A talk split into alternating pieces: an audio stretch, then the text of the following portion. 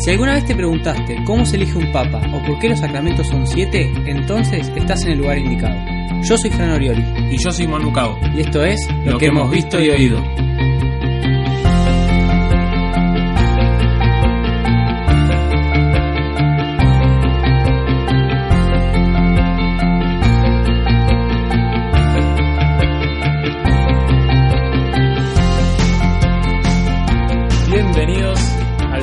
Capítulo de Lo que hemos visto y oído.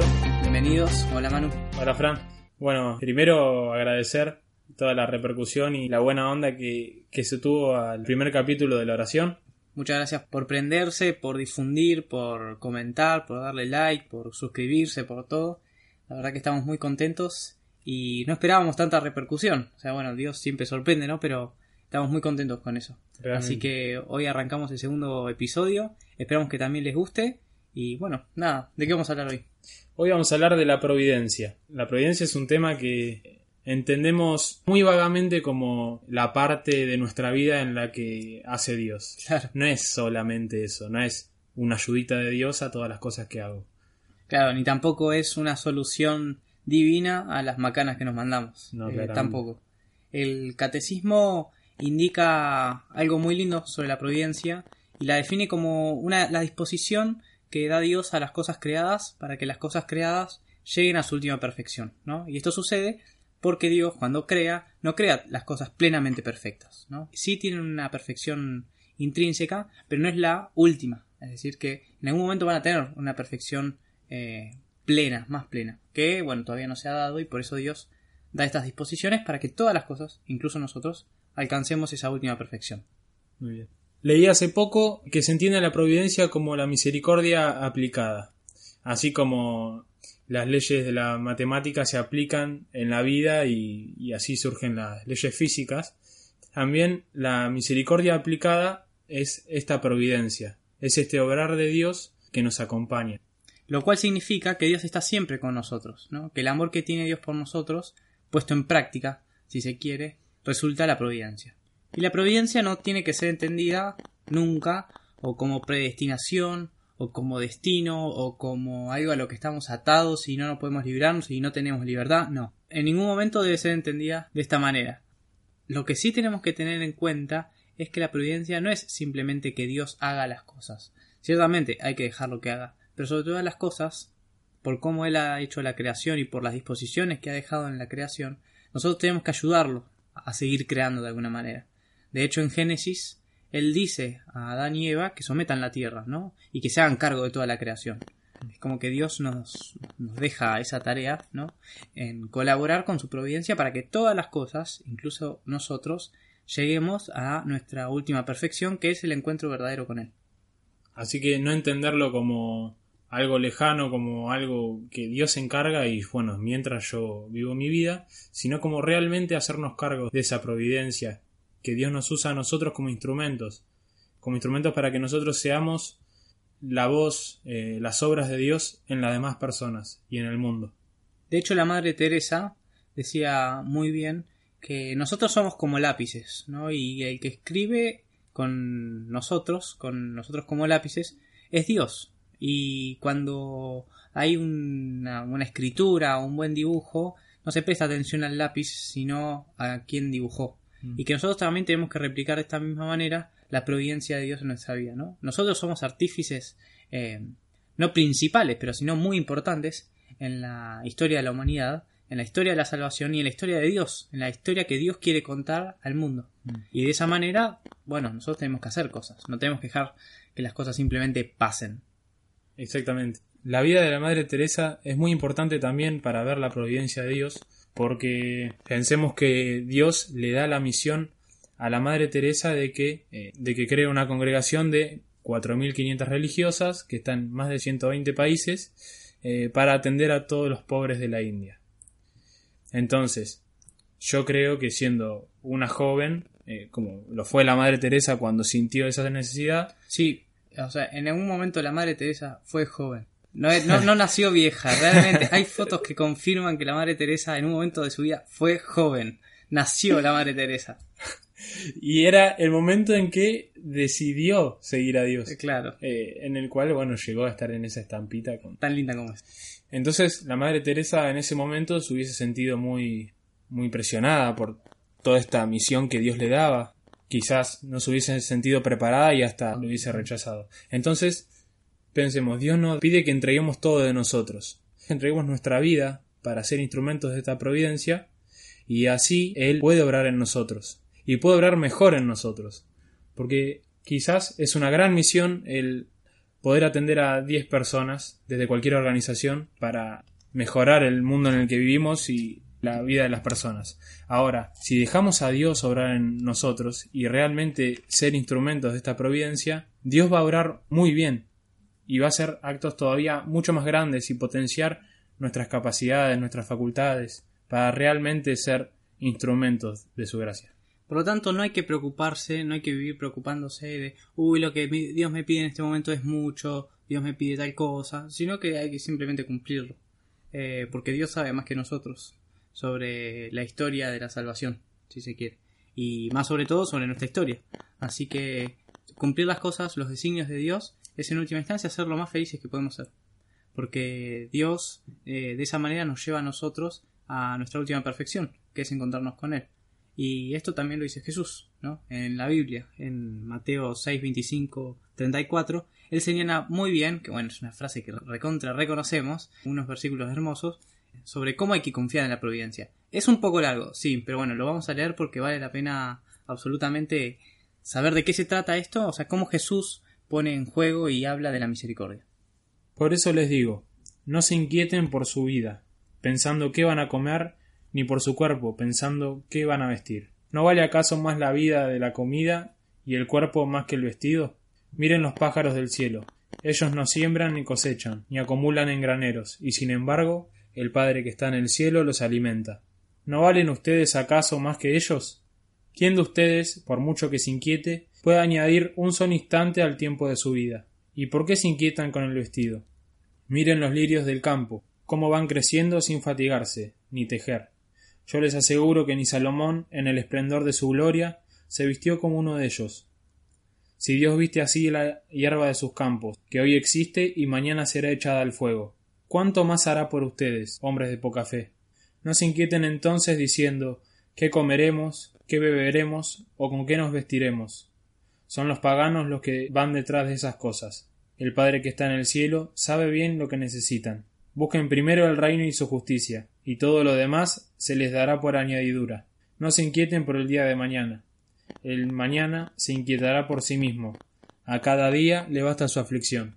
Un capo Jesús ahí tirando la, posta sobre la providencia. Este, bueno, sobre este respecto también San Vicente decía cosas muy lindas y tiene una frase que está muy buena y vale la pena pensarlo y ponerla en, en práctica en nuestra vida, que es encárgate de las cosas de Dios y Dios se va a encargar de tus cosas. Ocupate de los asuntos de Dios y Dios se va a ocupar de tus asuntos. ¿no? La providencia también se trata de eso, ¿no? de confiarle sobre todas las cosas a Dios, todo lo que nos pasa, para que Dios se encargue y nosotros encargarnos de las cosas de Dios como si fuese lo único que tenemos que hacer. Que en realidad es lo único que tenemos que hacer. Claro. Ocuparnos de las cosas de Dios. Nada más que eso. Y Dios, eh, Dios tiene dos maneras de actuar, ¿no? En, en- en la vida, en, en la historia. Una son los milagros y otra es la providencia. Mm. Y yo creo que si uno le pregunta a Dios cuál de las dos cosas prefiere más, si los milagros o la providencia, de cómo actuar, elegiría la providencia, ¿no? Hay un autor, Peter Crift, que es muy muy bueno, eh, que dice que Dios prefiere que actuar a través de la providencia porque la- los milagros de alguna manera saltan la naturaleza, ¿no? O sea, se cancelan las leyes de la naturaleza para producir algo que es una excepción, ¿no? Que no suele ocurrir. Por ejemplo, tal persona que se curó milagrosamente, bueno, no suele ocurrir que tal persona se cure, por eso es milagroso. Eh, con respecto a la providencia, dice Peter Crift que Dios le encanta obrar de esa manera porque es la manera en la que él puede respetar la naturaleza que él mismo hizo, ¿no? Y de esa manera él, Dios, eleva la naturaleza a su estado más pleno, o a un estado más pleno todavía, que es un encuentro con él, ¿no? En el milagro también, pero en el milagro se saltea la naturaleza. En la providencia se la supone y se la eleva, con la gracia, por Sí, supuesto.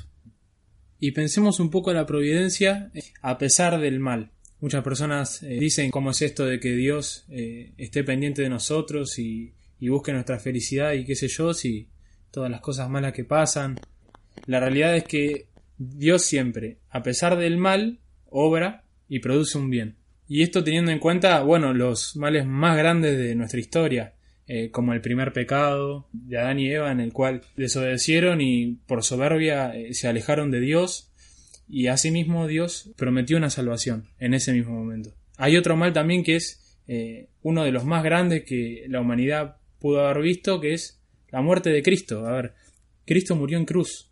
Del peor mal, que fue la, la entrada del pecado original, o sea, la entrada del mal en el mundo, Dios sacó el mayor bien, que es nuestra salvación. Y del otro peor mal, si se quiere, que es la muerte de Jesús, o sea, de Dios en la cruz, Dios resucitó. O sea, salió nuestra salvación también de ahí. Es por eso que, bueno, Dios saca bienes de cualquier lugar, de cualquier lugar. Exactamente. Hay una frase muy linda que escuché hace poco que dice, eh, el dueño de su campo no le pide permiso al campo para ararlo, pero asimismo lo hace para que dé más frutos. Entonces, ¿qué es mejor? ¿Hacer lo que queremos o, a pesar de lo que nos pasa, ver la voluntad de Dios en eso? Ver la voluntad de Dios en todas nuestras circunstancias, en las situaciones que estemos pasando, y ver ahí el obrar de Dios para que nosotros seamos santos. Entonces, si Dios es verdad que tiene todas las cosas como planeadas, o Dios tiene pensadas, mejor dicho, todas las cosas, y de todas las cosas Él saca un bien, podemos pensar que todas las cosas que nos suceden en nuestra vida está Dios metido en el medio, o sea, no las determina absolutamente, pero Dios de cada cosa que nos pasa quiere sacar un bien, ¿no? Y más profundamente hay que pensar que nuestros amigos, eh, las relaciones que tenemos, nuestra familia, las personas con las que nos encontramos en la calle, o con las que cursamos en la facultad o en el colegio, o con las que trabajamos en nuestras pastorales, en donde sea, son también parte del plan de Dios en nuestra vida, y nosotros somos parte del plan de Dios en la vida de ellos. Y pensarlo de esta manera ayuda también a que ayudemos a Dios a hacer el plan de Él en toda la vida de todos. Lo que Dios quiere de nosotros, de todos nosotros, es que nos encontremos realmente con Él. Y eso es algo que tenemos que hacer todos en nuestra vida ayudándonos con la providencia, ¿no? Mm, eso es esto de trabajar con Dios, ¿no? Ayudar al otro a que se santifique y que el otro me santifique a mí. Eh, santificar nuestro trabajo, santificar las pequeñas cosas de nuestra vida, ¿no? Y eso no se Mm. puede lograr primero sin la ayuda de Dios y muchas veces sin la ayuda de los demás. Por eso la iglesia es una comunidad de personas y por eso uno no llega al cielo solo, Claro. sino que llega junto con otras personas, junto con la iglesia, ¿no? O sea, entramos todos en el cielo, va, todos los que quieran, ¿no? Claro, claro. Pero entramos de a varios, ¿sí? Está nuestro nombre escrito en el cielo, el nombre de todas las personas. Entonces nosotros tenemos que ver eso, identificarlo que nosotros juntos vamos a llegar como iglesia. Por lo tanto, si en tu vida pasan cosas que por ahí no decís, uh, esto no está tan bien, o sea, qué mal me hace esto, o qué mal me hace tal persona, levanta la mirada, ¿sí? O sea, mira a Jesús y date cuenta que detrás de todo eso hay un plan mucho más grande de lo que vos podés entender, de lo que yo puedo entender o de lo que cualquiera puede entender, que se está preparando y que se estuvo preparando desde la eternidad, ¿no? Y que va a seguir su curso, tomes vos el curso que quieras, ¿no? O sea, siempre va a seguir su curso y que en el fondo, al, al- a lo último, vos te vas a encontrar con Jesús, ¿no? Entonces, para ese encuentro con Jesús, vos te tenés que preparar. Y te tenés que preparar bien. Mm. No solamente ir a misa, lo cual es muy importante, no solamente rezar, lo cual también es muy importante, sino en cada momento de tu vida, en tu trabajo, en tus estudios, santificarlo, ¿no? Hacer que tu vida sea una vida de providencia. Claro. testimonie providencia, ¿no? Que tu vida, o sea, nuestra vida, testimonie que Dios está trabajando en ella y que aún más vos querés trabajar con Dios para que tu vida sea una vida más santa y que la vida de los demás sea una vida más santa también y más digna, ¿no? Por eso el trabajo con los pobres, ¿no? Que también se insiste mucho. Trabajar con los pobres no es solamente, eh, de hecho no es ir a darles cosas, ¿no? Sino respetar y elevar una dignidad que muchas veces está pisoteada y que también está incluida en el plan de Dios, en la providencia de Dios. ¿Quién se va a encargar de ellos si no? Mm. O sea, si ustedes no son sal de la tierra, ¿cómo van a salar la comida? Y de esa manera Dios actúa a través de nosotros para el bien de toda la humanidad, ¿no? Y Dios quiere así de esa manera que todos, a lo último, nos encontremos con Él. Muy bien, entonces identifiquemos en qué momento y en qué situación Dios nos está pidiendo que seamos instrumentos suyos. Veamos nuestros amigos, nuestra familia, en qué tenemos que transmitir a Dios, ser sus manos, porque Dios podría tranquilamente venir y hacer todo solo. No necesita de nosotros, pero nosotros necesitamos de Él. Entonces seamos de instrumentos de ese amor de Dios. Si se puede dar un poquito más en donde estoy, en la circunstancia en la que estemos, en los ambientes en los que estemos, hagámoslo. Hagámoslo porque esto que estás pensando vos, que estás diciendo podría ser un poquito mejor, no te lo estoy diciendo yo, no te lo está diciendo Fran, te lo está diciendo Dios y te lo viene diciendo hace rato. Así que seamos conscientes de esto, de que Dios nos pide cosas constantemente, pero que nos da las herramientas y que Él completa nuestra obra, no nos va a dejar solos. Muy bueno, entonces podemos ir terminando acá. eh, y de hecho, me parece que sería bueno también contarle a la gente qué es lo que va a pasar en las próximas dos semanas. Muy bien, a partir del primero de marzo inicia la cuaresma Exacto. y tenemos pensado, bueno, en el próximo programa hablar sobre eso. Así que los vamos invitando a que se preparen si quieren, a, a predisponerse y bueno, y a, y a empezar a buscar a Dios en la cuaresma. Sí. Entonces, miércoles primero de marzo, miércoles de ceniza. Empieza la cuaresma, que es el tiempo de preparación para la Pascua, que es la fiesta más importante de la iglesia. No te podés perder la Pascua y para vivir bien la Pascua tenés que vivir bien la cuaresma. Y para vivir bien la cuaresma tenés que escuchar el tercer programa. Exacto, tal cual. Bueno, terminamos acá entonces. Prepárense para el próximo capítulo. Eh, vayan preparándose mejor para la cuaresma más que para el próximo capítulo. Eh, y bueno, muchas gracias por escucharnos, por seguir difundiendo. Les comentamos que tenemos Facebook, que tenemos Instagram y que tenemos Twitter, que nos pueden seguir en, las en los tres lugares. Nuestro Facebook es lo que hemos visto y oído. Nuestro Instagram es Visto y oído podcast. Y nuestro Twitter es visto y oído ok. ¿no? Las tres redes nos pueden encontrar, nos pueden hablar, nosotros contestamos tweets, hacemos de todo. Eh, y compartan, compartan todo lo que vieron y no se olviden nunca de seguir anunciando lo que vieron y oyeron. Muchas gracias. Nos vemos.